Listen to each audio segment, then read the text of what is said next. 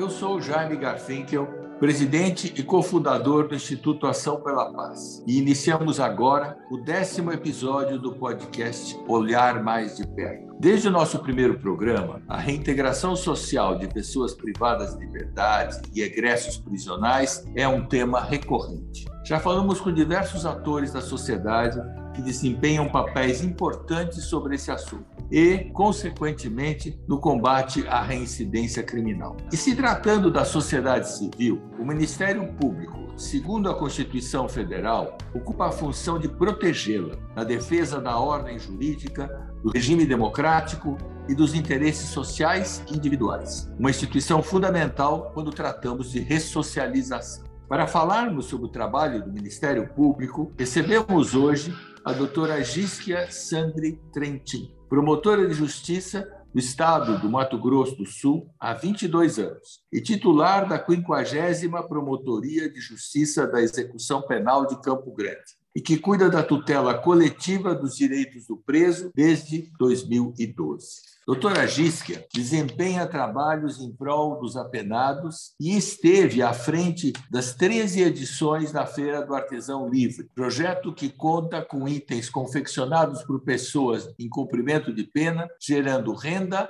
e trabalho para os participantes. Ela é coautora dos livros Crime Organizado, Ferramentas Legais de Combate, interceptação telefônica e ambiental e suas deficiências, e organização criminosa, comentários à lei número 12.850, de 5 de agosto de 2013. Além de professora da Escola de Magistratura e dona de uma vasta carreira acadêmica, doutora Gisca sempre se dedicou a humanizar o ambiente carcerário. Muito prazer em recebê-la, doutora Giske. Eu gostaria de começar a nossa conversa esclarecendo uma possível dúvida da nossa audiência. Qual o papel do Ministério Público e como ele apoia a sociedade? Bom, o prazer é todo nosso, Jaime. Uma alegria e uma honra este convite. E o papel do Ministério Público, a partir da nossa Constituição de 1988, ele se acentuou muito na defesa dos direitos sociais e individuais indisponíveis, tendo assim um amplo leque de atuação. Né? Nós temos a defesa do meio ambiente, a defesa do idoso, do patrimônio público e social, da criança e do adolescente, da pessoa que se encontra privada de liberdade. Há um extenso rol previsto no artigo 41 da nossa Lei de Execução Penal, que é a Lei 7.210, de 11 de julho de 1984. E nós podemos destacar a atribuição de trabalho e a sua remuneração, o direito às diversas assistências de caráter material, alimentação suficiente, vestuário, a assistência à saúde, que vai desde o atendimento médico, farmacêutico e odontológico dentro do cárcere, a assistência jurídica àqueles que não possuem recursos financeiros para contratar advogados a assistência educacional, que é a instrução escolar, profissional, cultura, atividades intelectuais, acesso a livros e à biblioteca. E aí é interessante notar que, embora tradicionalmente o promotor de justiça seja conhecido como responsável por promover uma acusação, quando a condenação acontece, o promotor vela não só pelo correto cumprimento da pena pelo condenado, mas também pelo respeito de todos esses direitos que nós mencionamos. É um aparente paradoxo, mas esse paradoxo, essa contradição se afasta quando a gente compreende a amplitude das atribuições de quem defende o cumprimento das leis, no caso, o membro do Ministério Público. E é interessante a gente notar que, logo no artigo 1 da nossa LEP, se estabelecem dois objetivos principais da execução da pena. O primeiro deles é cumprir a sentença ou acórdão condenatório, que se cumpre pelo simples passar do tempo dentro da prisão, se falando de uma prisão em regime fechado, por exemplo. E o segundo objetivo é propiciar meios para o retorno harmônico do indivíduo em sociedade então, como que nós podemos falar num retorno harmônico de alguém para a sociedade se a gente não mudar o foco da forma como se cumpre pena? Porque, infelizmente, o foco ainda é fazer com que o preso sinta as agruras do cárcere. no lugar da inserção e da ampliação de políticas transformadoras dessa pessoa. E sem mudar o foco, continua-se tudo igual. É mais ou menos como disse Einstein: insanidade é continuar fazendo sempre a mesma coisa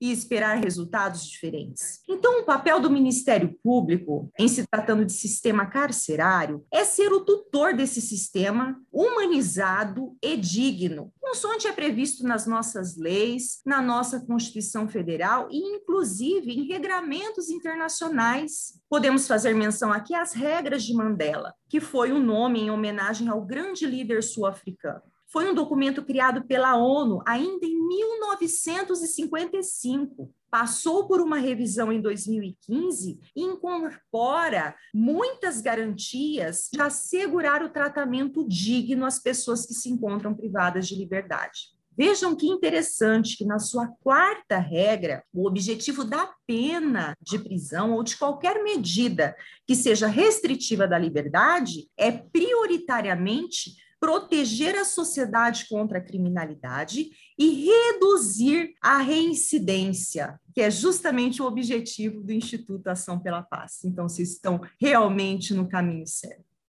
Isso, efetivamente, no fundo, é a necessidade de efetivação da pena de uma maneira correta, se entende bem. Como é que a senhora percebe o sistema prisional nosso hoje, nesse sentido? Qual é a efetividade que nós estamos conseguindo em geral? O nosso sistema prisional, com todos os defeitos que ele possui, gente parte da própria superlotação carcerária, que não é segredo para ninguém, e infelizmente assola as unidades prisionais do nosso país praticamente inteiro. Nós somos o terceiro país que mais encarcera, perdemos apenas para a China e para os Estados Unidos. Temos hoje meio milhão de pessoas que se encontram encarceradas. Só que a gente percebe uma mudança de posicionamento, principalmente daqueles que tutelam esses direitos. Os gestores, eles têm se conscientizado da importância de empreenderem esforços para oportunizar estudo, aprendizado, trabalho, ocupação lícita, atividade produtiva, justamente para que quando essa pessoa saia, ela tenha como trilhar um novo caminho longe da criminalidade. Só de ter esse conhecimento, essa constatação, essa mudança de paradigma, já é um avanço enorme para se realmente concretizar essas medidas transformadoras. E é engraçado porque a gente percebe isso em pequenos detalhes. Né? Em solenidades, hoje, a gente ouve falar expressamente em ressocialização, que era até então um tema muito tabu quando a gente falava em sistema prisional. Nós tivemos a inauguração recente de um presídio aqui em Campo Grande, um presídio regime fechado, e essa tecla da ressocialização, ela foi mencionada por autoridades que fizeram uso da palavra na ocasião, do governador do estado ao ministro da Justiça, sobre a importância do desenvolvimento de políticas públicas voltadas à recuperação do indivíduo. E assim, nós entramos num ponto extremamente sensível neste momento, que me cabe aqui confessar. Não há nada mais triste e deprimente do que ouvir de um preso. Depois a gente faz a pergunta: o que você faz aí dentro? Qual é a sua ocupação? E ouvir dele nada. É um sentimento de fracasso total, porque o Estado tem obrigação de proporcionar alguma atividade útil a esse ser humano que apenas temporariamente está privado de liberdade, mas assim não permanecerá para sempre. Essa pessoa vai cumprir a pena e ela vai voltar para o meio social. Se a pena não lhe serviu para aprender nada útil, as chances de reincidência sobem demais e o risco à segurança pública vai na mesma proporção. Tudo o que nós estamos buscando que não aconteça quando esse sujeito deixar a prisão. E, ao mesmo tempo, essa situação revela um desprezo muito grande pelo potencial de cada pessoa. Eu gostei muito de um filme turco chamado O Milagre da Cela 7 já é bem conhecido esse filme. E por que, que me chamou tanta atenção, além de se tratar de um filme de um roteiro maravilhoso? É porque, embora ele retrate um caso clássico de erro judiciário, ele mostra pelos olhos de uma criança que todo aquele que está privado da liberdade tem uma história, que ele teria uma doença relacionada ao crime que ele praticou e que ele estaria preso justamente para tratar da sua doença, ou seja, para evoluir, para melhorar. Quais são as principais iniciativas do Ministério Público nesse sentido de ajudar na reintegração social das pessoas presas né, e dos egressos prisionais, que é bem a nossa preocupação aqui no Instituto Ação pela Paz? Nós agimos como um órgão catalisador fomentando a criação de políticas públicas transformadoras para a pessoa encarcerada. Como? Articulando, articulando com instituições públicas e privadas que tenham objetivo em comum ou que possam, de certa forma, se interessar por esse trabalho. Então, nós estimulamos que a agência penitenciária amplie o número de vagas de trabalho e de estudo nas unidades prisionais, que implemente rotineiramente oficinas profissionalizantes, que faça parcerias, faça convênios com os mais diversos setores, o Sistema S, universidades, empresas. E olha que nós temos belíssimas experiências de ex-detentos, mesmo reincidentes, que superaram a vida criminosa e se tornaram provedores de oportunidades para aqueles que passaram pela mesma experiência. E aqui em Campo Grande, nós criamos um prêmio no âmbito do nosso Conselho da Comunidade, chamado Prêmio Benjamin Pádua, em homenagem ao saudoso professor e crente na transformação do ser humano que criou o nosso Conselho da Comunidade. Nesse prêmio, nós objetivamos conceder uma homenagem ao egresso e a empresa que se destacou durante o ano. Então, primeiro por ser transformado e a segunda por ter dado oportunidade a uma pessoa privada de liberdade. Nós sabemos que ser ex-presidiário é um problema muito grande. Essa condição ela é recheada de preconceitos e talvez esse seja um dos grandes desafios de quem lida com a humanização do sistema. Por isso a ideia do prêmio Benjamin Papa. Então, hoje nós preferimos focar na obrigação de quem trabalha com o sistema carcerário de fornecer a oportunidade de mudar a quem está no cárcere. Buscar o talento oculto dessa pessoa, investir nisso, tendo como foco aquilo que o alemão Schindler, ao salvar os judeus do Holocausto, empregando um a um em suas fábricas, disse: quando se salva uma vida, se salva o mundo dá para sentir, pela sua história, pelo que está falando, a senhora tem uma atividade, tem uma busca de soluções através da ação. E nesse aspecto, eu queria perguntar como nasceu o projeto da Feira do Artesão Livre e como foi o caminho até chegar à 13ª edição. Esse projeto nasceu de uma forma tão despretensiosa, porque foi durante uma inspeção prisional. Esse é um trabalho típico da nossa promotoria, visitar os presídios mensalmente. E durante esse trabalho, a direção da unidade nos solicitou ajuda para divulgar, colocar à venda os artesanatos que estavam todos ali parados, acumulados. Então, vendo aquele material todo, nós tivemos a ideia de realizar uma primeira feira. Foi realizada em dezembro de 2014, com o tema do Natal, e expusemos esses artesanatos que se encontravam produzidos em cinco unidades prisionais de Campo Grande. Fizemos uma exposição no átrio do Fórum, e foi um sucesso absoluto. E acabou se tornando, na verdade, uma tradição. Nós já estamos na 14ª edição dessa feira. Nós realizamos ela tradicionalmente duas vezes ao ano, sempre com a temática do Dia das Mães e do Natal, então uma no meio do ano e uma no final do ano. E isso é fruto do envolvimento do trabalho de muitas pessoas, de muitos parceiros. A começar pela própria AGPEM, que ela abraçou esse projeto, envolveu os reeducandos no aprendizado de várias técnicas de artesanato, então a gente está sempre buscando fazer com que eles aprendam novas técnicas, até para os produtos serem diversificados também.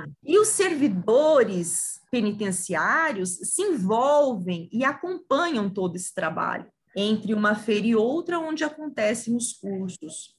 Nós temos o Conselho da Comunidade, que também se destaca muito nessa parceria, porque ele patrocina todos os materiais personalizados que são utilizados para condicionar os artesanatos produzidos pelos nossos privados de liberdade. E uma grande inovação, que foi a 12ª e a 13ª feira do artesão, foi que nós pudemos realizá-las, em razão da pandemia, pelo meio virtual, através de um aplicativo de WhatsApp foi quando o Instituto Ação pela Paz se tornou nosso grande parceiro, que além de ter custeado matéria-prima e maquinário para a confecção aprimorada desses artesanatos, também arcou com o pagamento de diárias de um moto entregador, que é um reeducando em cumprimento de livramento condicional responsável por fazer a entrega do produto. O caminho foi longo, mas nós chegamos até aqui e estamos preparando a 14ª-feira, que vai acontecer no final de novembro deste ano, justamente porque muitas mãos se envolveram neste trabalho. É, e não adianta, exatamente, tem que ser um esforço coletivo. E eu pergunto, o que mais nós, do Instituto Ação pela Paz, como os promotores de justiça, podemos agregar a essa causa? Como fazer para diminuirmos a reincidência criminal? Nós, do lado da sociedade civil e os promotores de justiça, já que estão tão próximos do problema. É crucial a mudança do paradigma mesmo. Esse é o princípio. Prisão é para crueldade, não é para vingança. A prisão deve servir para recuperação. Nós podemos ver o exemplo da Noruega, país que possui a taxa mais baixa de reincidência do mundo. O sistema penal ele é pautado na reabilitação, que não é uma opção. A reabilitação na Noruega ela é obrigatória.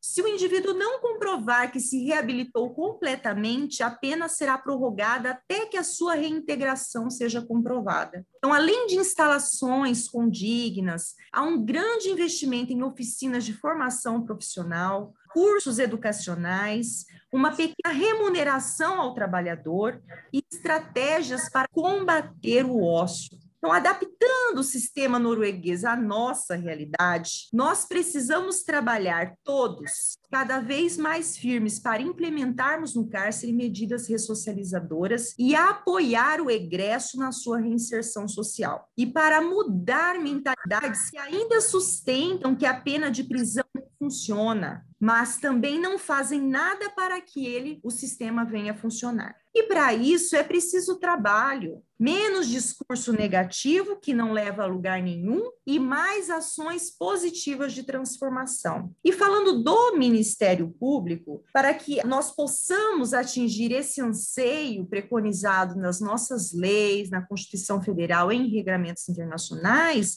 o membro do Ministério Público tem que cumprir o seu papel de defensor dessa ordem jurídica fomentando essas políticas públicas voltadas à sobrevivência digna dentro do cárcere e à transformação da pessoa encarcerada, especialmente pelo estudo e pelo trabalho. E agir, principalmente, sem receio de ser criticado por eventual postura taxada de humanista. Tem, aliás, uma frase sua, quando disse que a ressocialização não se pratica sem parcerias. Como é que é a sua percepção maior ainda sobre isso? Como ampliar mais parcerias? O Ministério Público não consegue nada sozinho. Aliás, ninguém consegue. Então é imprescindível que nós busquemos o apoio daqueles que têm interesse em comum e que acreditam que o trabalho e a dedicação a melhorar quem está no cárcere gera benefícios, não é para essa pessoa, é para todo mundo. Nós precisamos procurar sempre novos interessados, esclarecer melhor a sociedade sobre o trabalho que deve ser feito com quem cumpre pena, voltado à reinserção social aprimorada. Eu digo sempre: não há pena de morte nem prisão perpétua no Brasil todo aquele que entra no sistema um dia vai sair. E tem que ser interesse de todos que essas pessoas voltem melhores do que quando entraram. A ideia desse podcast surgiu no Ação pela Paz justamente para que algumas pessoas percebam que, primeiro, é um tema importante, as pessoas vão voltar para a sociedade e nós temos que fazer alguma coisa. Tem um texto que você escreveu na nossa coluna O Olhar Mais de Perto, foi publicado em maio desse ano. A senhora falou sobre o desafio de humanizar e cita ali que realizar as inspeções mensais nas unidades prisionais a fez lembrar e aprender a não generalizar. Você poderia nos falar sobre essa questão do não generalizar? Falo com muito gosto, Jaime, porque é exatamente a grande lição, conhecendo cada pessoa que está privada de liberdade. Eu tenho que fazer isso pelo dever do meu trabalho. Então, da mesma forma que não existe uma receita pronta para recuperar um condenado, não existe um único privado de liberdade que se repete. E quem somos nós para alegar que aquele caso não tem solução? Sequer somos treinados para usar todo o nosso potencial físico e mental. Mesmo que tenha sido considerado mito o fato de não utilizarmos nem 10% da nossa capacidade mental, intelectual ou física, fato é que as crenças limitantes nos impedem sempre de ir além. Somente quando eu não coloco todos no mesmo balaio, eu posso fazer uma diferenciação e detectar que há muitos que pedem uma nova chance. O primeiro passo para isso acontecer, já está acontecendo, é a aproximação e o conhecimento de quem está cumprindo pena, diagnosticar do que, que ela precisa para se modificar, reconhecer a importância de se trabalhar firme para ampliar ainda mais o leque das políticas públicas voltadas à transformação dessa pessoa. Sabe, uma das primeiras coisas que eu aprendi com a nossa diretora-geral, minha cofundadora Solange Senese, nossa colega de conselho, não sei se ela está nos assistindo agora, ela me fez chegar uma pesquisa sobre os perfis dos presos. Notícia para mim é de 2012, 2013, por aí. E eu fiquei impressionado porque é óbvio que ali se mostra que 30% das pessoas querem voltar para a família, querem voltar para o trabalho. Então, não todos são iguais. Ah, existe 10% não. que não vai se recuperar, acha que o crime é o caminho, mas 70% acham que tem outro caminho. E eu estou falando tudo isso para as pessoas que estão nos ouvindo, para saberem, existem lá seres humanos que precisam de ajuda e que, se não forem ajudados, aí sim eles vão ficar piores. Isso para a gente nem entrar no mérito da porcentagem de pessoas privadas de liberdade que assim ingressaram pela miserabilidade da sua vida. Sem dúvida. A gente nem entra nesse mérito falando aqui, mas que é uma é. verdade. Que é uma verdade. Então, são pessoas que precisam de ajuda, pessoas que tiveram privação de itens básicos de sobrevivência, pessoas que não tiveram, talvez, a educação correta, não tiveram valores sendo passados de forma correta. Então, isso tudo mostra como o trabalho precisa ser feito se a gente quer mudar. E aí, agora, para finalizar o nosso podcast, eu gostaria de saber quais fatores que nós ainda não tocamos que influenciariam na reintegração social de presos e egressos, como uma palavra sua final. Olha, o primeiro fator será sempre proporcionar a essa pessoa que está privada de liberdade a certeza de que, se ela quiser, ela pode ser alguém diferente e que ela tem como contar com o apoio de que ela necessite. É essencial o trabalho de uma equipe multidisciplinar que trabalhe realmente esse psicológico para que a pessoa queira a mudança. O segundo fator é aniquilar o ócio, estimular toda e qualquer atividade que faça essa pessoa se sentir útil. Chegamos a incentivar aqui no Estado, inclusive, a montagem de quebra-cabeças por detentos. Existe um projeto muito lindo do diretor de um presídio de Ivinhema, interior do Estado, que coloca os presos para montarem quebra-cabeças de milhares de peças, alusivos a obras de artes famosas. E após é feito o enquadramento dessa obra e depois vendidos e, obviamente, auxiliado no custeio do próprio presídio desses presos que elaboraram os trabalhos. Então, a gente precisa ser criativo, buscar essas políticas públicas que desenvolvam as habilidades ou as aprimorem. Terceiro fator, importantíssimo, é ter um olhar mais de perto para saber quem é essa pessoa, qual é o seu sonho, qual a sua expectativa de deixar o cárcere, e ajudar essa pessoa no seu recomeço ensinar essa pessoa a procurar ajuda. Tem muita gente que acredita na ressocialização e trabalha duro para que ela aconteça. Aqui está o exemplo do nosso parceiro, o Instituto Ação pela Paz, que tem a palavra ação no seu próprio nome. E assim eu sou testemunha. O Instituto vem agindo no Brasil todo para desconstruir mitos e edificar pessoas em nome da tão almejada paz que todos nós aspiramos. Muito obrigado. Eu quero terminar dizendo que ouvir as suas histórias, entender melhor a visão de quem está inteiramente ligado aos fundamentos da justiça é uma grande forma de aprendizagem. Eu asseguro que as pessoas que estão nos ouvindo têm ou tiveram essa percepção. Só quero agradecer sua participação e dizer que essas conversas ajudam a conscientizar, espero eu, mais e mais pessoas nessa nossa causa comum. E a você que nos acompanha por meio das plataformas de streaming todos os meses, eu deixo o meu agradecimento e um convite para que acesse o site do Instituto Ação pela Paz, no endereço www.açãopelapaz.org.br, sem cedilha e sem tio. E também você pode encontrar a gente buscando Ação pela Paz no Facebook, no Instagram e no LinkedIn.